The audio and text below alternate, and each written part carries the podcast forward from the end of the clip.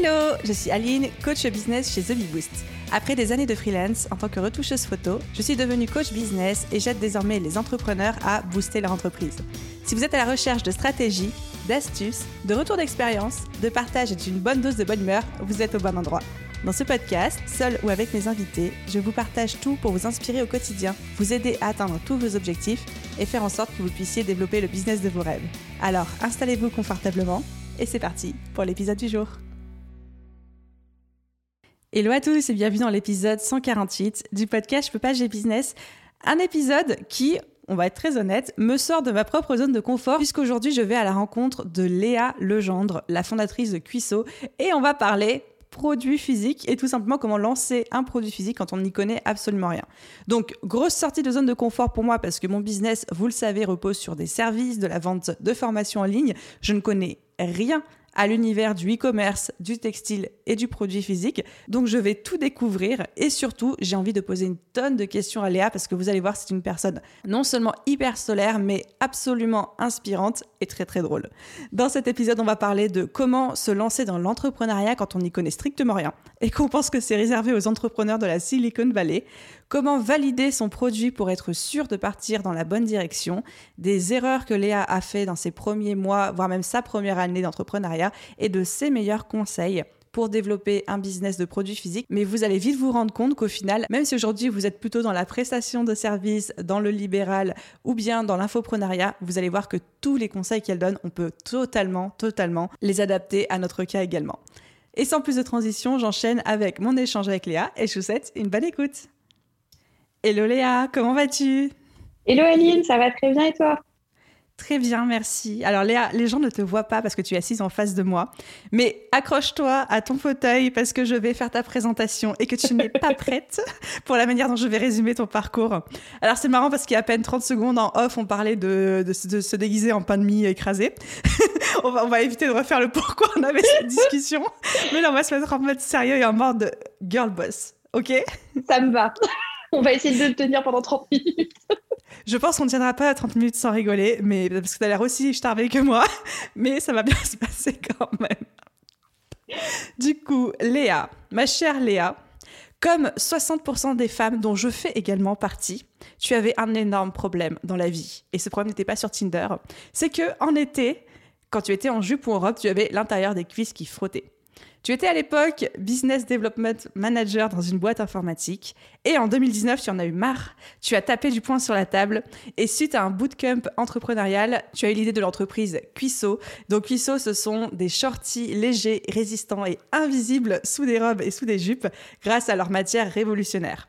Et comme à l'époque, tu n'avais aucune connaissance et qu'il manquait beaucoup de solutions sur le marché, en parallèle de ton CDI, tu as travaillé en sous-sous, donc tu as travaillé en sous-marin, tu as fait des recherches et tu as plongé dans le monde incroyable du e-commerce et du textile et tu as monté ta start-up. Cette start-up commence à prendre racine, commence à grossir et au printemps 2021, tu as lancé un financement Ulule. Financement avec un objectif conséquent d'avoir 300 shorties euh, en pré-vente.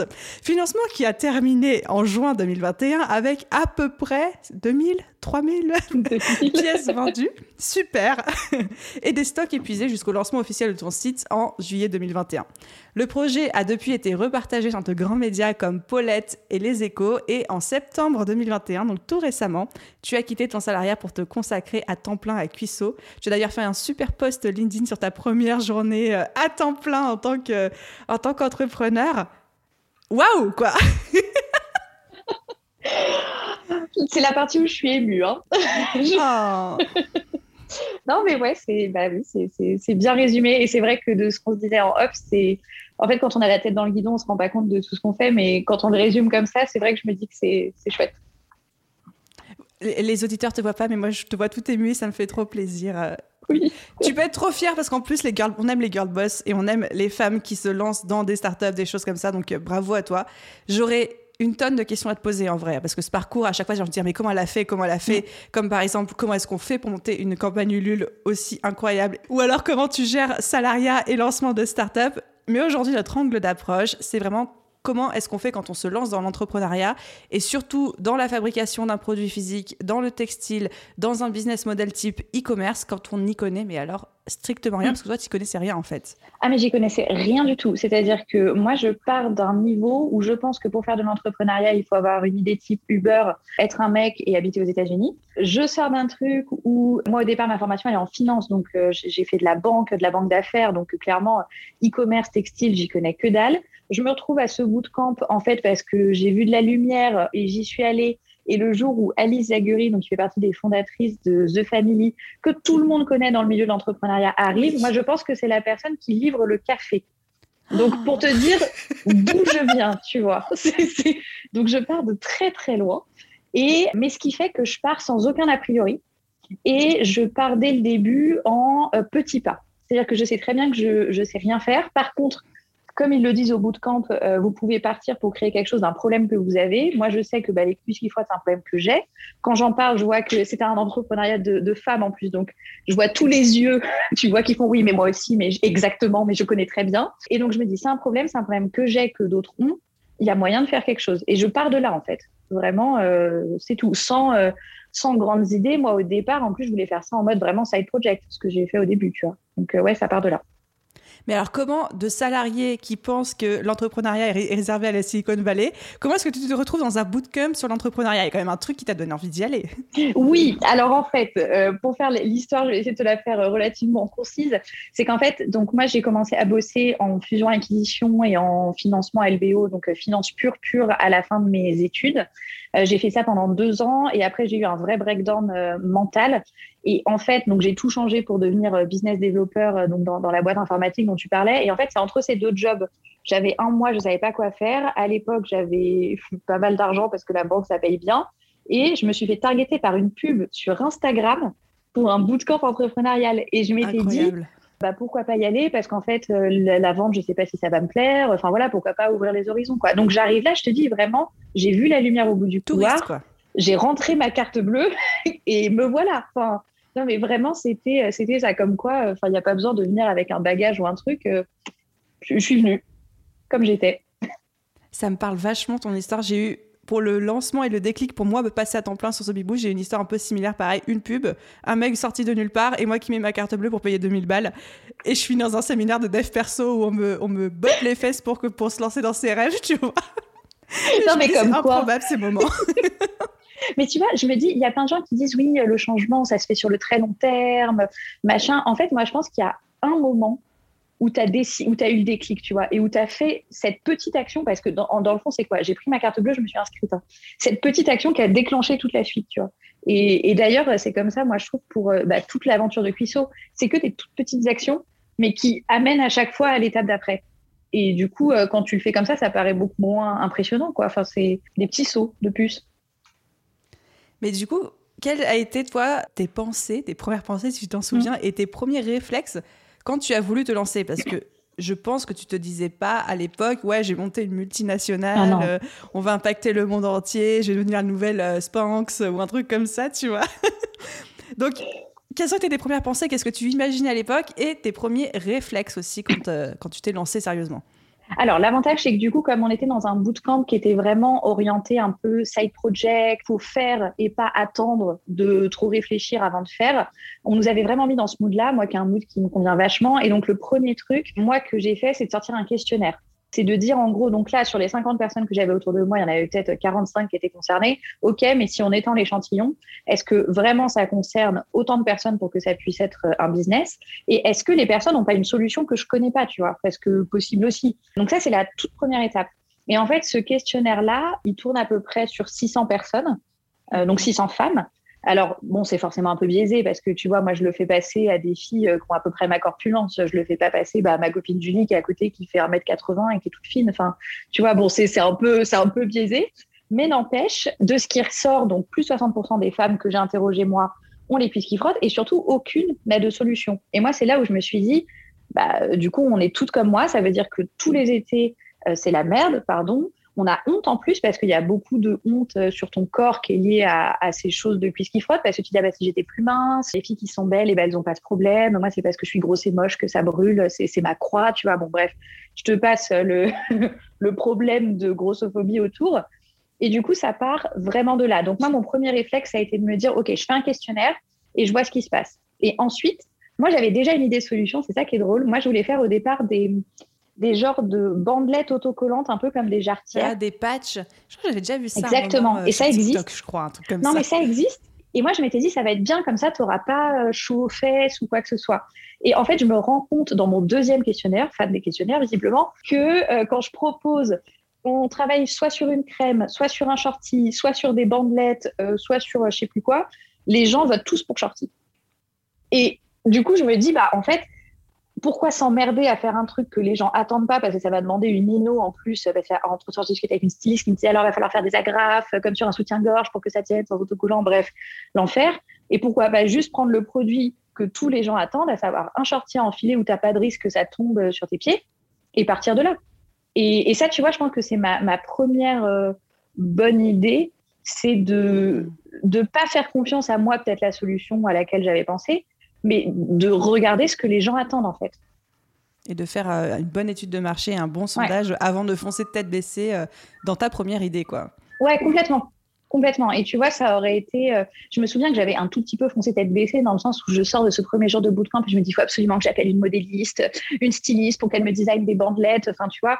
Et après, je me suis posée, j'étais en mode, non, en fait, c'est c'est pas ça. On va déjà, on va reprendre les choses dans le bon sens et voir le marché.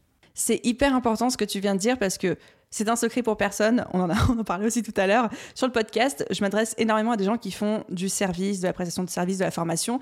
Et donc là, en fait, on n'est pas sur des business qui peuvent partir avec des gros financements. On peut se lancer avec quasiment zéro et juste notre temps, notre passion, notre énergie.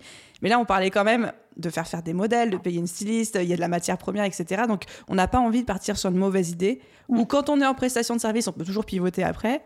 Quand tu es dans le produit physique, c'est quand même plus compliqué quand tu as un stock de X dizaines, voire même centaines de pièces non adaptées au marché qui attendent. Quoi. Ouais, complètement. Mais après, tu vois, sur ce truc-là, moi, ça m'a vachement aussi dédramatisé ce truc-là. C'est-à-dire que je pensais qu'il allait falloir que j'ai 30 000 euros euh, pour lancer, euh, etc. Et en fait, même dans le textile, alors, j'enlève la lingerie qui est vraiment euh, complexe, très technique, avec beaucoup de matières, beaucoup d'expertises différentes. Mais sur un shorty qui est en fait deux bouts de tissu qui sont cousus avec deux élastiques, tu peux faire des petites séries et tu peux même les faire en France. Euh, donc moi, j'ai trouvé un atelier qui fait de la petite série en France. Tu peux trouver des matières que les fabricants de matières ont en stock et donc ils vont pouvoir te livrer. Euh, tu vois, moi, pour faire mes protos, je me suis fait livrer gratuitement 8 mètres de tissu à mon atelier. Donc en fait, tu peux vraiment faire des choses pour pas cher pour te dire. Alors à l'époque, ce que j'ai oublié quand même de préciser, c'est qu'au départ, on, s'était lancé à deux dans l'aventure. Mhm. Et donc avec Sarah, qui depuis a commencé un, un, doctorat en intelligence artificielle, donc elle avait clairement plus le temps de, de faire un side project, alors que moi, en sales, si tu veux, j'avais clairement le temps de faire un side project. Et en gros, à l'époque, si je te dis pas de bêtises, elle a mis 1000 balles et j'ai mis 1000 balles.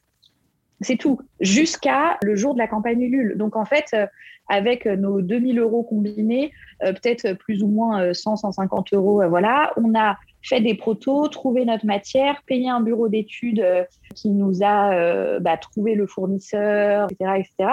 Donc en fait, c'est faisable, tu vois. Alors par contre, tout le reste, on l'a fait à la main.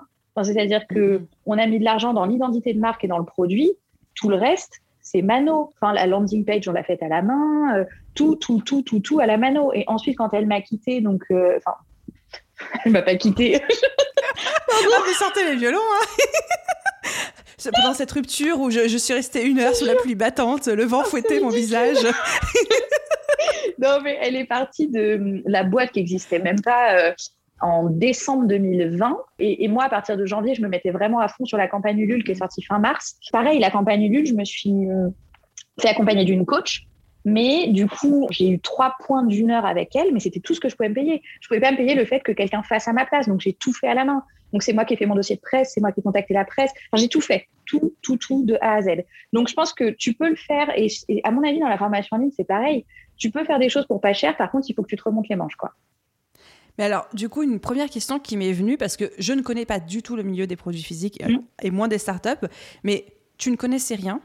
Comment tu as même su qu'il fallait chercher un atelier? Comment tu as même fait pour trouver des fournisseurs? Enfin, est-ce que tu vas sur Google et tu tapes fournisseur textile?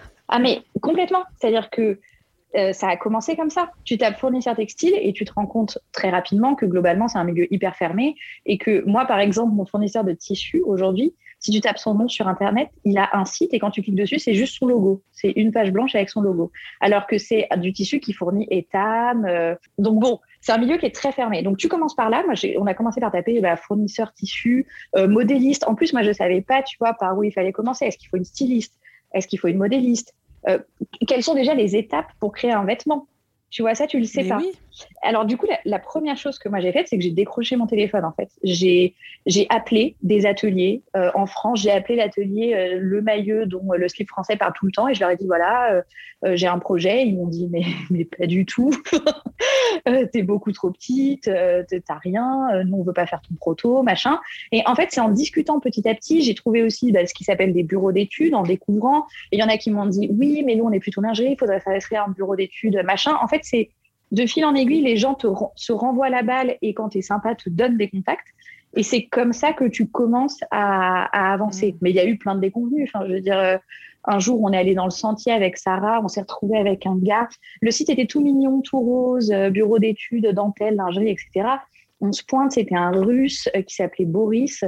Euh, c'était dans une espèce d'immeuble à moitié désaffecté. Euh, le gars puait la clope, il fumait dans son atelier et il nous dit bah, asseyez-vous là sur un petit tabouret tout près de lui. Genre, il fallait qu'on se sépare, tu sais, une fesse chacune. Enfin, non, c'était terrible. Donc, il y a plein de déconvenus. Notre bureau d'études, le premier, il a fait faillite. Enfin, tu vois, il y a plein de trucs qui se passent mal. Mais c'est une question de prendre son téléphone, de poser les questions et de pas hésiter aussi à dire aux gens que tu as au téléphone, juste je sais rien faire, donc il va falloir me réexpliquer. C'est-à-dire que moi, j'ai passé des heures à me faire expliquer comment on crée un produit. Qu'est-ce que ça veut dire modélisme? Qu'est-ce que ça veut dire gradation? Qu'est-ce que ça veut dire prototype? Qu'est-ce que ça veut dire série? Tu vois, pour en fait petit à petit comprendre le truc. Et il y a des gens qui vont t'envoyer chier, mais il y a plein de gens qui vont prendre le temps de te répondre.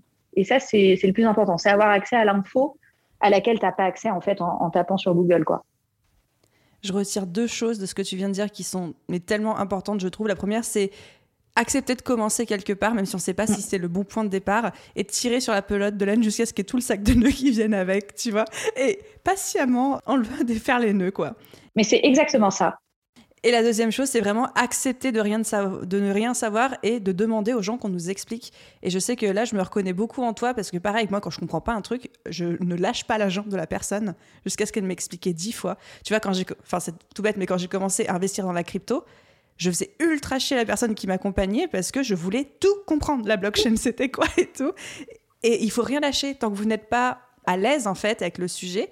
Il faut pas hésiter à dire je sais pas, explique-moi une, dixième fois s'il faut quoi. Ouais, complètement. Et puis je trouve aussi après que quand tu vas être amené à déléguer, il faut que tu saches que tu délègues. Donc moi, je, je, je, pense pas que je sais mieux que des gens dont c'est le métier depuis 30 ans, comme mon atelier qui est exceptionnel, que je sais mieux faire qu'eux.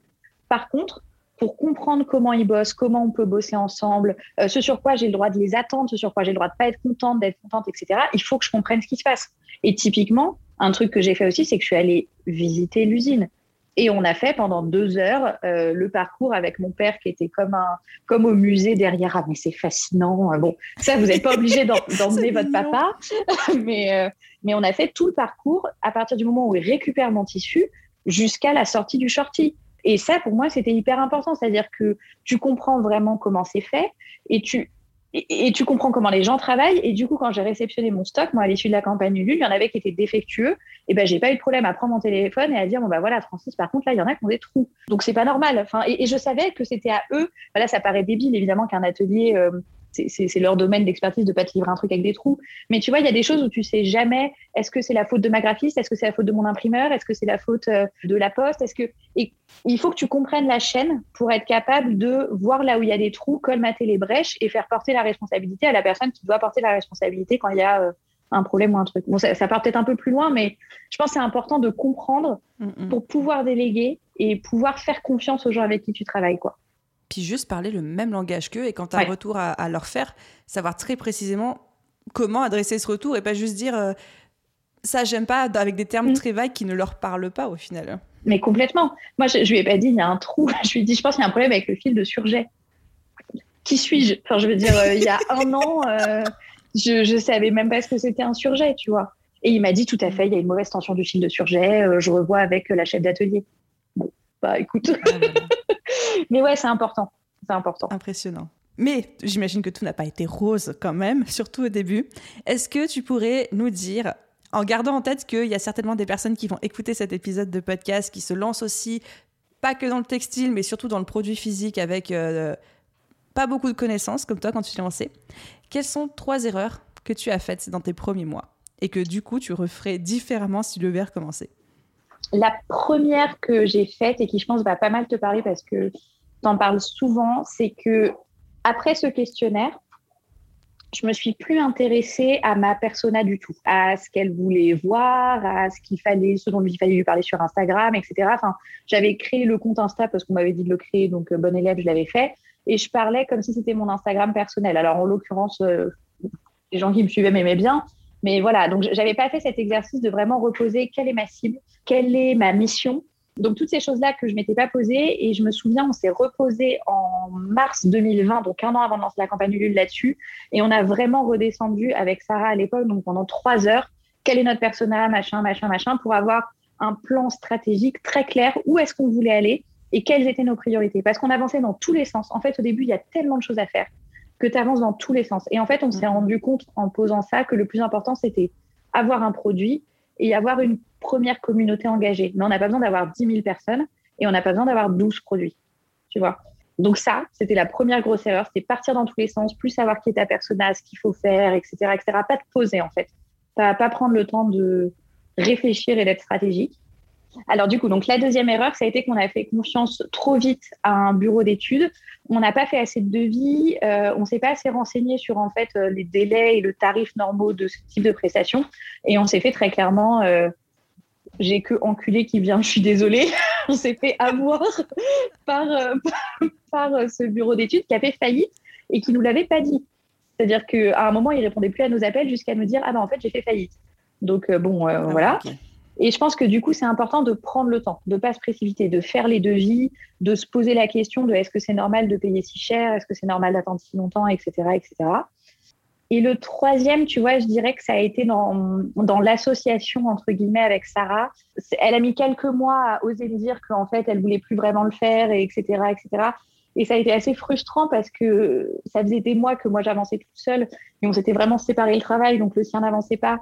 Et moi, j'avançais. Et tu vois, il y a eu toute cette tension un peu, euh, mm, mm. un peu malsaine, etc. L'erreur, je dirais que ça a été de ne pas être clair au départ sur qu'est-ce qu'on envisageait pour Cuisseau. En gros, est-ce que ça a vocation à rester un tout petit side project et on s'en fiche si on va pas au bout?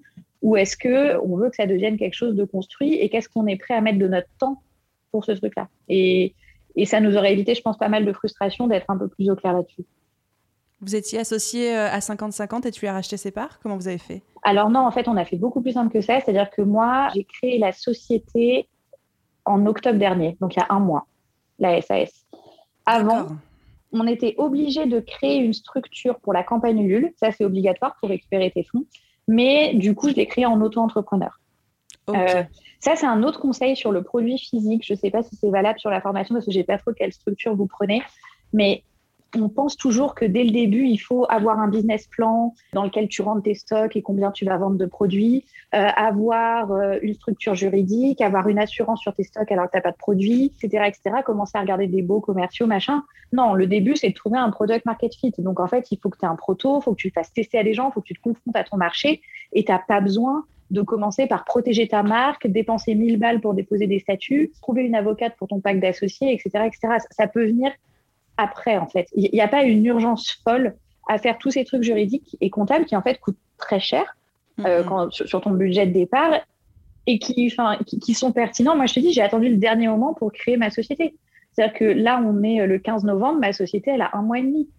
Alors que ça fait depuis 2019 que je suis sur Cuisseau. Et l'auto-entrepreneuriat, je, crois que j'ai reçu le SIRET trois jours avant de lancer la campagne Ulule, je me faisais taper dessus par ma coach Ulule qui me disait Mais là, Léa, je ne peux pas valider tant que tu n'as pas ton sirette. Donc voilà, là-dessus, je pense qu'il faut aussi un peu dédramatiser tout ça. Ça ne sert à rien de passer, selon moi, des heures à faire des business plans, du juridique, du machin, si tu n'as pas de produit. Voilà. Le, début, c'est un produit. Je suis, mais on ne peut plus d'accord avec ça. On a tendance à penser que quand on se lance dans l'entrepreneuriat, mais là, quel que soit ce qu'on veut, ce qu'on veut faire, quoi, que ce soit du, service, du produit, de l'infoprenariat, de la formation, etc. On pense que le point de départ, c'est créer son entreprise. Alors pour moi, ça va être la dernière chose qu'on fait. Et je dis souvent euh, à mes coachés, à mes élèves, etc., surtout quand c'est de l'auto-entrepreneuriat, attends d'avoir ton premier client et d'avoir encaissé ta première facture pour créer ton statut, sachant qu'à partir du moment, en tout cas en auto-entrepreneur, à partir du moment où on a encaissé une facture, donc le travail est terminé, le client nous a payé, on a encore 15 jours légalement pour créer sa boîte. Mais complètement. Donc, et tout ce que, tu vas dépenser. mais oui, et même sur un truc où, comme moi, tu vas quand même avoir des frais. C'est-à-dire que moi, après Ulule, j'ai dû lancer une prod qui m'a coûté 50 euh, 000 euros. Enfin, tu vois, ça coûte de l'argent. Mais même ces frais-là, moi, je les ai déclarés à l'époque en auto-entrepreneur et aujourd'hui, ils sont repris dans ma société et je récupère la TVA dessus, etc. Donc, il n'y a pas de raison de se précipiter à faire des trucs qui ne sont pas nécessaires au début, sauf à avoir un business où tu as des investissements qui sont conséquents, évidemment. Bah, bah du coup, euh, Julie, dont, dont, je partage le bureau, elle, elle est dans la cosmétique, c'est du développement de produits qui coûte très cher, où tu dois payer mm, mm. en avance, etc., etc. Évidemment qu'elle, elle a créé sa société plus tôt pour avoir son capital, pour machin, pour bidule. Mais ce que je veux dire, c'est qu'il faut le faire au, pas au dernier moment, mais au moment où ça devient indispensable. Voilà. Alors, je mets juste une petite astérix sur euh, l'expérience que tu as vécue, c'est qu'il faut quand même que ce soit dans la même année, parce qu'il me semble que euh, si tu avais dépensé 50 000 euros de prod l'année dernière, mm. le fait de créer ta, ton entreprise en 2021, tu n'aurais peut-être pas pu récupérer les frais l'année Non, tout à fait. C'est un très bon point parce que mon comptable m'a dit pas plus tard qu'il y a deux jours, il me faut les factures à partir du 1er janvier. Donc effectivement, il faut que ça soit dans la même année. Euh, très bon astérisque. C'était pour, pour pas faire de fausses joies. Oui, non, non, on n'est pas obligé de commencer par, comme tu disais, payer un dépôt de marque, payer une propriété intellectuelle, protéger son logo, payer un avocat, des machins. Enfin, ça, ça peut arriver dans un second, voire même un dernier temps presque. Quoi. Mm, complètement. Et tu, vois, c'est ma mère aujourd'hui qui m'appelle toujours en me disant il faut absolument que tu brevettes ton shorty. Non, mais maman, au pire, quelqu'un va le copier, mais je veux dire, c'est deux bouts de tissu. Euh, de le breveter, ça me coûterait une fortune. Et aujourd'hui, j'ai aucun intérêt à faire ça. En fait, il faut faire un peu attention à tout ce qu'on. Surtout en France, on, est, on aime bien toutes ces choses-là, un peu euh, étatiques, légales, euh, machin, faire les trucs. Se protéger. Euh, voilà, se protéger. bon, moi, je me suis fait copycat les fesses dès le début. Quand ma campagne Ulule a bien fonctionné, tiens, deux mois après, débarque un copycat avec du produit en dropshipping tout pourri. Je me suis même pas embêtée à dire à ma communauté oh non euh, regardez ce copycat enfin je veux dire ça ça prend pas le produit a rien à voir. Et puis finalement parfois d'avoir de la concurrence ça t'aide à conquérir un marché. Enfin tu vois c'est qu'il y a de la demande euh, et eux ils vont peut-être faire des efforts de pub ou d'éducation que toi tu n'auras pas à faire. Enfin je veux dire il faut aussi dédramatiser tout ça quoi. Donc ouais ça sert à rien d'être euh, faut, faut pas faire n'importe quoi. Moi j'aime pas trop le risque super pour une entrepreneuse mais mais je veux dire, ça sert à rien d'être trop précautionneux, à vouloir tout, tout protéger, tout machin, tout bidule. J'adore t'entendre dire ça parce que j'ai tellement le même état d'esprit. Effectivement, ça veut pas dire être trop trop con et puis se laisser marcher sur mm. les pieds. Effectivement, tu vois, si demain il y a une marque qui s'appelle qui s'appelle Cuisse A au lieu de s'appeler Ah non, mais je, l'ai Tu vas gueuler, c'est normal, tu vois.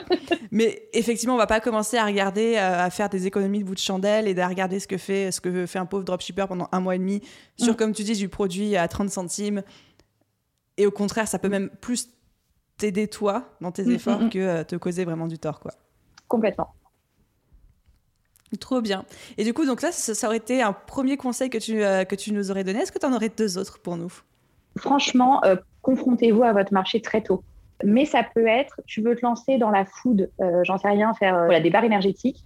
ta première étape pour moi, c'est de cuisiner ta barre énergétique, de la faire goûter à tes parents, de la faire goûter à tes potes, et un jour de dire à tes potes, OK, mais maintenant tu la payes, tu la payes combien? Et tu vois, de, et de fil en aiguille, de te retrouver à les vendre à un événement sportif parce que tu as un de tes potes qui fait de l'athlétisme et du coup, tu fais un stand. Enfin, tu vois, pour moi, c'est vraiment des trucs, quand je dis confronter à son marché, c'est vraiment se confronter à son marché. C'est pas attendre d'avoir un produit euh, quasi fini pour te confronter à ton marché. C'est les premiers protos, je les teste, je les envoie à des gens à tester, etc., etc. Voilà. Donc, ça, je pense que sur un produit physique, c'est d'autant plus fondamental que ça peut te coûter très cher euh, comme tu disais tout à l'heure, quand tu as trop avancé dans ton produit pour faire machine arrière et tout reprendre depuis le début avec tes stocks, avec machin, avec du. Donc, ouais, te confronter très tôt à ton marché et vraiment, c'est-à-dire, euh, en fait, c'est pas grave si les gens te disent que ton produit est nul quand tu es au début. C'est plus grave si une fois qu'ils ont mis de l'argent dans ta campagne nulle, quand ils le reçoivent, ils disent qu'il est nul. Voilà. Tu vois, t'as pas tenu tes promesses. VS, tu es en train de faire un proto et ça fonctionne pas bien. Et il y a des marques, moi j'avais parlé avec la fondatrice de Fempo, donc des culottes menstruelles. Elles avaient encore moins d'argent que, que nous à l'époque. Et elles, ce qu'elles avaient fait, c'est même qu'elles faisaient payer 10 euros les protos à des filles qui acceptaient de les tester. Donc ça leur faisait, ça leur remboursait un tout petit bout, mais un petit bout quand même de leur proto. Et du coup, les filles étaient hyper engagées, donnaient tout leur retour, etc. etc. Donc il y a, y a, vraiment moyen de se confronter à son marché pour, euh, pas cher, si j'ose dire, et il ne faut pas attendre pour le faire. Voilà, ça, ça serait mon conseil. Et, euh, et si j'en avais un dernier, ouais, c'est la technique du petit pas. Le produit, ça peut faire peur parce que euh, tu te dis entre maintenant et quand je vais avoir un produit fini, euh, enfin, il y a 1300 étapes, mais en fait, c'est juste, ah bah, tu as trouvé un bureau d'études, bah, lui va trouver un fournisseur. Bon, bah, après, l'étape d'après, c'est tester les tissus. Bon, bah, l'étape d'après, c'est de faire un proto. Bon, bah, l'étape d'après, c'est machin. Et c'est pas se paniquer sur la big picture, mais vraiment rester concentré sur, OK, j'en suis où? Et c'est quoi mon étape d'après? Il faut absolument pas partir dans tous les sens quand tu as, as un produit. Il faut pas développer 1000 produits en même temps. Enfin, selon moi, à moins que tu aies la force de frappe euh, financière et matérielle pour le soutenir, hein, évidemment. Mais déjà, si tu sors un truc correct en ayant fait étape par étape les bons choix, tu as de quoi lancer une campagne Ulule. voilà, tu n'as pas besoin de plus. quoi. Donc, euh, donc ouais, je dirais euh, les petits pas et, et, on pose des questions, on apprend et on part de la marche qu'on vient de monter pour monter celle d'après. Accepter d'y aller un pas par un mm. pas. Alors évidemment qu'il faut savoir où tu t'en vas, mais éviter de trop regarder tout ce qu'il y a à faire pour mm. pas se laisser submerger par cette montagne. Alors qu'au final, quand on se concentre juste sur le next step, sur le pas d'après, bah, tout de suite, ça ah paraît beaucoup plus réalisable. Quoi. Ouais, et puis ça évite de se décourager. Parce qu'en fait, euh, c'est tellement épuisant. On va refaire la métaphore que tout le monde connaît. C'est pas un sprint, c'est un marathon, mais c'est vrai, quoi. C'est-à-dire que tu as toujours l'impression, non, mais une fois que j'aurai fait ça, ça va aller mieux, ça va redescendre. Parce que moi, c'était une fois que j'aurais lancé la campagne du lieu, vraiment, et après, une fois qu'elle est lancée, bah, faut l'animer, donc pendant un mois. Non, mais une fois qu'elle sera finie, ah bah non, faut gérer la prod, machin. Non, mais une fois que j'aurai la prod, enfin, tu vois, c'est ah, c'est sans fin, c'est sans donc, euh, donc, il faut réussir à garder ce côté, ok, bah là, mon étape, c'est ça, et se féliciter quand on a passé une étape, quoi. Même si c'est une étape euh, qui nous paraît nulle, entre guillemets, enfin, c'est, c'est pouvoir célébrer le, ah bah voilà, bah là, euh, je, les ai récoltés, euh, mes, milliers d'euros dont j'avais besoin. Bah là, j'ai livré, j'ai tout livré. Ah bah là, j'ai eu mes premiers retours. Euh, voilà. Et ça, c'est très dur. Hein. Il, faut penser à le faire. Et souvent, c'est les gens autour de toi qui te disent, mais tu te rends compte par rapport à, bah, comme tout à l'heure, par rapport à là où tu étais au début, blabla. Et c'est là où tu prends le temps un peu aussi de te, féliciter pour le chemin, quoi.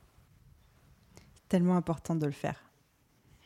Et du coup, maintenant, alors tu es officiellement, ça fait quoi? Deux mois et demi, un mois et demi, deux mois et demi que tu es à temps plein sur Deux mois et demi. Ouais. Comment ça se passe, ta nouvelle vie d'entrepreneur? Alors, c'est génial. Au début, ça a été un peu, un peu particulier parce qu'en plus, j'étais. Donc, on sortait de plusieurs mois de télétravail dans mon ancien job et on avait, j'avais pas de bureau à l'époque pour Cuissot, donc j'ai continué à bosser de chez moi, mais sur autre chose. Enfin, j'ai eu du mal à trouver mon rythme au début. Et ensuite, on a trouvé donc un, bureau avec euh, bah, ma copine Julie, dont j'arrête pas de parler, mais que personne connaît à part moi. C'est ridicule. bah, je l'ai aperçu à la webcam. Euh, mais euh, on, a, elle aussi, elle a des produits physiques, donc en, en, cosméto. Et du coup, on partage un bureau dans lequel on a notre stock, etc. Et ça, ça a tout changé. Donc, c'est génial parce qu'en fait, j'ai un endroit où aller, j'ai un cadre, voilà. Et, et, ce qui a vraiment tout changé, c'est de pouvoir laisser mon cerveau être à temps plein sur Cuisseau. Ça, c'est un bonheur. C'est-à-dire qu'avant, j'étais toujours en train de jongler entre deux trucs et je me disais, mince, si je fais ça, je pourrais pas faire ça pour ma boîte et pas ça pour Cuisseau et blablabla. Alors que là, je peux me laisser, euh, je peux y penser tout le temps, en fait, si je veux, et je peux y mettre autant de temps que je veux. Alors, sachant que pour rebondir sur l'épisode sur les chronotypes et, et le slowprenariat, etc., moi, je suis plutôt quelqu'un qui travaille euh, peu en termes d'horaire, mais de façon très productive, tu vois, et plutôt. Euh, le matin et tard le soir, mais au milieu de la journée, euh, je ne sers à rien. Franchement, je, fais acte de présence. Et cette liberté de pouvoir du coup choisir comment tu bosses, où tu bosses, être à fond sur ton projet, c'est un bonheur. Et rien que pour ça, si tu as envie, il faut te lancer parce que par rapport au salariat, mais c'est euh, c'est tellement agréable. C'est tellement agréable. Et c'est quoi alors maintenant le, le prochain pas pour Cuisseau? C'est quoi les projets en cours? Qu'est-ce que tu as le droit de nous raconter? Bah, alors, globalement, moi, c'est très simple. Je suis, selon certains, trop transparente. Donc, je raconte tout. Mais là, globalement, bah, là, le gros boulot qui vient de, enfin, qui est en train de se, terminer en termes de prise de tête, c'était le lancement de la com de Noël, c'est-à-dire que comment tu vends un produit d'été à Noël?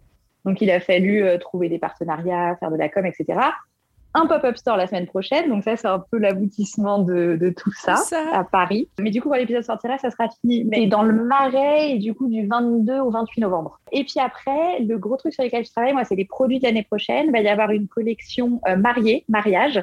avec de la dentelle, de la dentelle française, etc. Mais parce que j'ai eu beaucoup de demandes. En fait, moi, je fonctionne qu'à la demande. C'est-à-dire que les gens me disent Ah, mais il n'y a pas ça? Et je me dis Bah, si tu le demandes, c'est peut-être qu'il y en a d'autres. Je vérifie s'il y a d'autres personnes. Et s'il y a d'autres personnes, bah, je travaille sur le produit. Donc, il va y avoir un truc pour les mariages. J'aurais jamais imaginé pour le mariage, quoi.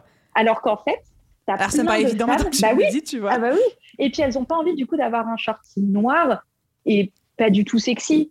Enfin, tu te dis quand même à la fin de la journée, peut-être ton mari va t'enlever ta robe. Bon, si c'est pour voir ton shorty, il est très pratique, mais je veux dire, il est quand même pas très sexy. Jusqu'à présent, c'est pas la pièce lingerie que tout le monde s'arrache, tu vois. Et donc, du coup, une, bah, une collection à mariage avec de la dentelle, des couleurs blanches. Je vais vers aussi toutes les couleurs qui sont attendues de couleur chair, mais là, c'est pareil, il faut réfléchir à toutes les carnations, parce que chair, c'est pas forcément beige. Donc, il va y avoir euh, trois, quatre carnations qui vont sortir et des longueurs un peu différentes aussi euh, cet été. Parce qu'il y a des gens qui m'ont demandé plus long, plus court. Donc là, le gros focus, c'est euh, la collection du printemps.